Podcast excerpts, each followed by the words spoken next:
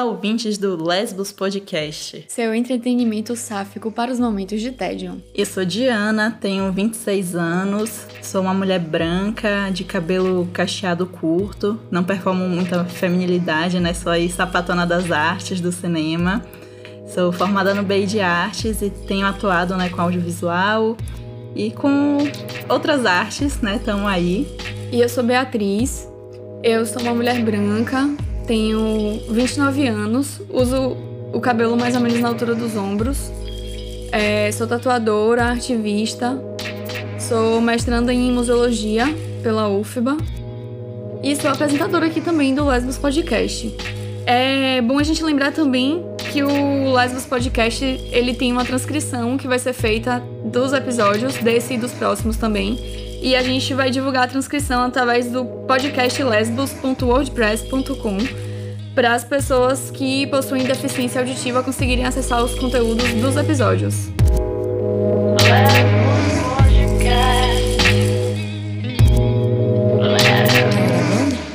E vamos falar sobre primeiro beijo. Eu tenho certeza que você se lembra do seu primeiro beijo com a mulher porque é esse momento marcante, né? E cada experiência é única. E a gente está aqui hoje para compartilhar um pouquinho das nossas histórias e em breve vamos ter muitas convidadas compartilhando as histórias delas também. Eu vou lá, vou puxar aqui a minha história. Eu, meu primeiro beijo foi na adolescência, eu tinha lá uns 13, 14 anos. Eu acho que eu tinha uns 14, mas enfim, nessa faixa aí, por aí. E foi atrás da porta da sala de aula, meio que já tinha um climinha rolando há algum tempo, meu com a, com a menina, e foi com a, com a menina que era, em tese, a sapatona, né? Que a gente sabia, a gente sentia o cheiro do couro. E era com a, com a menina mais, assim, que, a gente, que eu tinha mais certeza, né? Que era sapatão. E aí, nem sei se essa menina é sapatão hoje, eu acho que ela é sapatão, mas enfim. É, foi atrás da porta, naquela correria de de tipo assim, ah, a gente tem que se beijar antes que o cara que vai fechar a sala chegue. E aí foi no desespero, assim, porque ninguém podia ver. Porque na minha época de adolescência, é, isso era uma questão ainda muito estigmatizada. Então, ninguém podia ver a gente se beijando, tinha que ser uma coisa.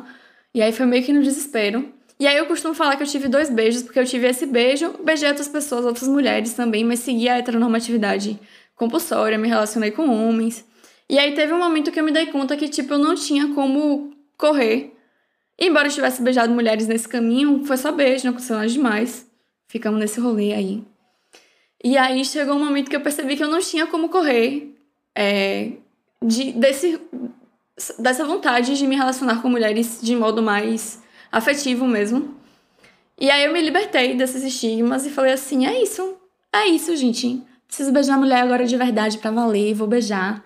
Nem aí, acabou essa história de heteronormatividade compulsória.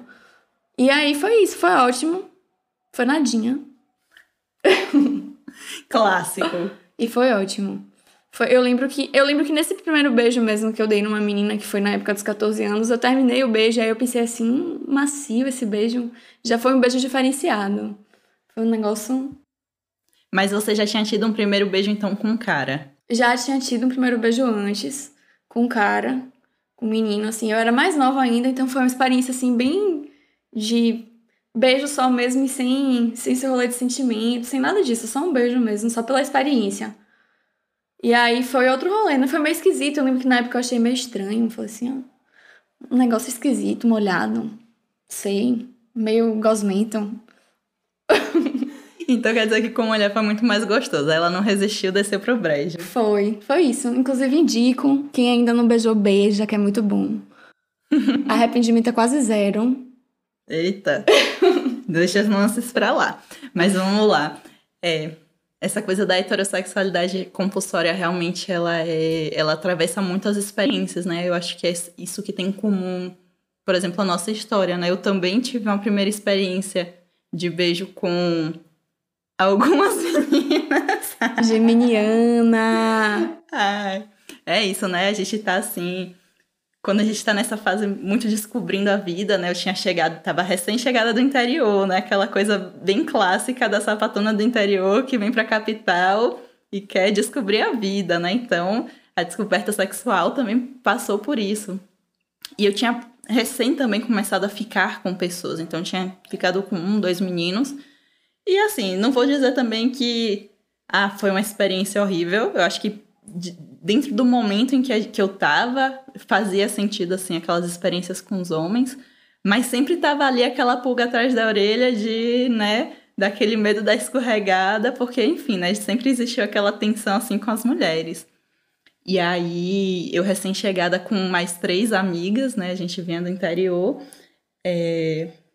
E, e, uma das nossas amigas tinha recém se assumido sapatona, então era uma coisa assim que tava. Era um assunto que tava entre a gente.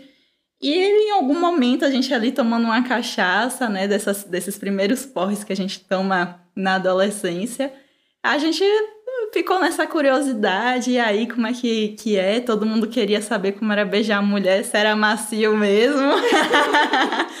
e aí a gente foi ali experimentando, e acho que isso foi muito interessante, porque talvez se a minha primeira experiência de beijo tivesse sido só com uma daquelas meninas, eu não tivesse gostado tanto, né? Mas acho que como ali tinha algumas preferências, eu fico assim, hum, então tem um negócio aqui que realmente despertou um, um desejo que eu não estava muito atenta até então.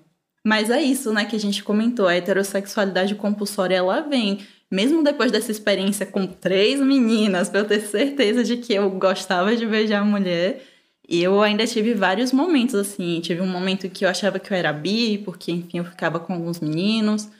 E depois eu tive, inclusive, uma experiência um pouco mais traumática de ficar com meninas que me fez regredir e falar, não, eu sou hétero, e ficar um pouco nessa coisa punitiva, né, de porque há uma censura também, né? Inclusive veio da parte de pessoas que eu chamava de amigos, né? Inclusive homens, né? Tem essa coisa meio do fetiche e do de uma certa punição ao mesmo tempo sobre aquilo, né? Muito louco isso.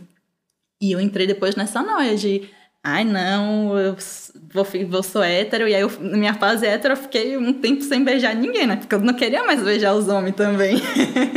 Depois que experimentou. Depois que experimentou. E aí eu falava, não, eu tô num retiro aqui, eu preciso me entender. E eu realmente precisava me entender, porque aquilo tinha sido muito, é, muito forte para mim. Então acho que foi. Apesar de, de né, um pontapé inicial muito forte, depois eu precisei dar uma, uma regredida para entender o que, é que aquilo significava para mim. Porque acho que o se entender sapatão é muito complexo na nossa sociedade. Eu já contei essa história para Bia, mas quando eu era muito pequena, eu lembro de ter uma reflexão assim, de ter um crushzinho ali por uma colega de escola, mas que era uma coisa super. É, tão reprimida. Na minha família ainda paira uma grande lesbofobia, acho que mais até do que uma homofobia.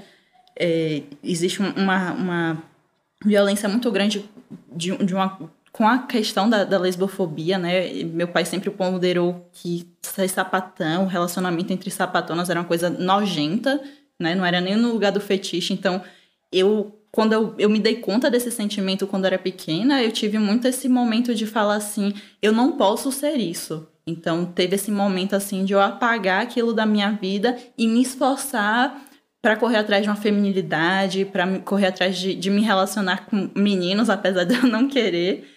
E, e, enfim, né, viver nessa, nessa coisa ambígua, porque quando você é nova, novazinha, né, garotinha, tem essa coisa toda do perder o bebê e essa pressão, né, desse primeiro beijo, muitas vezes a gente acaba indo nos boy, mesmo sem querer, só pra comprovar ali a, a heterossexualidade, né? É, eu tive um rolê meio parecido nesse sentido, né? Que eu, eu consegui entender que eu sentia atração física por mulheres desde muito nova.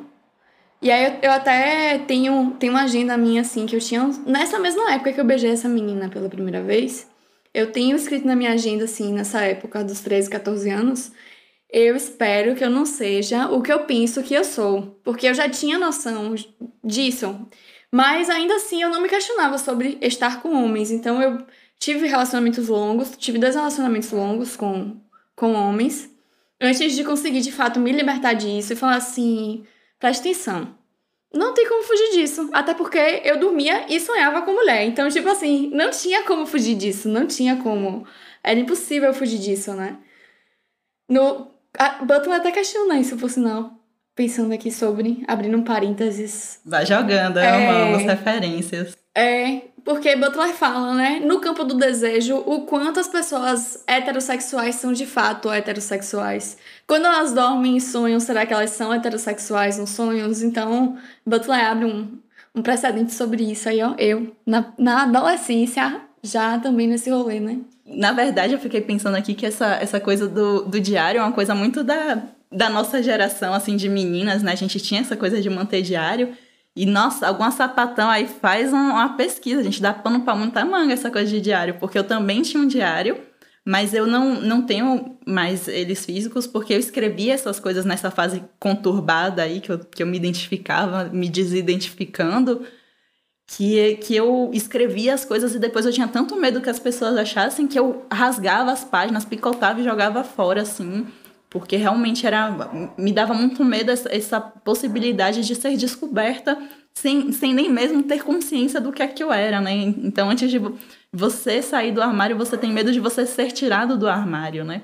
E eu acho que isso foi uma coisa que eu passei em alguns momentos da minha vida, assim, de várias várias fases da minha vida, meus familiares, meus parentes questionarem não diretamente a mim, mas a minha irmã, a outras pessoas, se, eu era sapatona, isso me, me afligia demais, assim, a ponto de eu negar veementemente, não, que é isso, não sei o que, ficava, né, nessa coisa, mas é porque também é muito cruel, né, você tá se descobrindo e você é, ser colocado nesse, nessa, nesse lugar contra a parede, que também quer dizer não saia, né, é um tirar do armário que é, na verdade, tirar a possibilidade de você sair do armário, de certa forma, né. Eu, em contrapartida, ainda tenho as agendas. Inclusive, eu descobri que eu tinha escrito isso não tem muito tempo. Tem, sei lá, dois anos aí. No início da pandemia, que eu falei, vou pegar essas agendas de quando eu era adolescente e vou ler. E aí, lendo, eu vi que tem uma página que tá... Eu, inclusive, agora eu deixo marcado. Porque toda vez que eu pego essa agenda, eu já abro nela. e era engraçado que eu não tinha esse medo, né? De que eu acho que ninguém leu. Se leu, ninguém me falou nada até então. Então, ninguém me tirou do armário. Mas é, eu escrevia também o nome das mulheres que eu me apaixonava na época. Eu botava coraçãozinho e o nome das mulheres no meio dos corações, na minha agenda. Minha agenda tá lá, cheia de coração de nomes de mulher. Ai, meu Deus, é muito sapatão, né? e é isso, né? As nossas memórias sapatonas, elas são muito apagadas e vale lembrar que a gente tá tendo imagino que quando o, o, episódio for ao ar ainda esteja tendo o Lesbocenso, que é um, uma iniciativa super importante de tentar compreender a, as diversas realidades que as sapatonas estão inscritas. Então, você, sapatona, se você não participou, a gente não está ganhando nada, né? Publi não. Mas é muito importante para a nossa comunidade que a gente tem esses levantamentos. A gente também teve o dossiê do lesbocídio alguns anos atrás. A gente precisa estar tá movimentando as nossas memórias, porque os arquivos, eles também são heteronormativos. A gente tem que reescrever nossa história. E o podcast é um pouco disso também, né? Pra gente compartilhar as nossas histórias e contribuir com essa escrita das narrativas sapatonas, que a gente sabe que são muito diversas. Então é isso. Se você gostou de ouvir essa fofoca aqui hoje, fica ligado que nos próximos episódios tem mais. Lembrando que o Lesbos Podcast tem apoio financeiro do Prêmio Cultura Palma da Mão, Programa Aldir Blanc Bahia, Secretaria de Cultura, Governo do Estado da Bahia, Secretaria Especial da Cultura, Ministério do Turismo e Governo Federal. Nos vemos no próximo episódio. Tchau! Lesbos Podcast.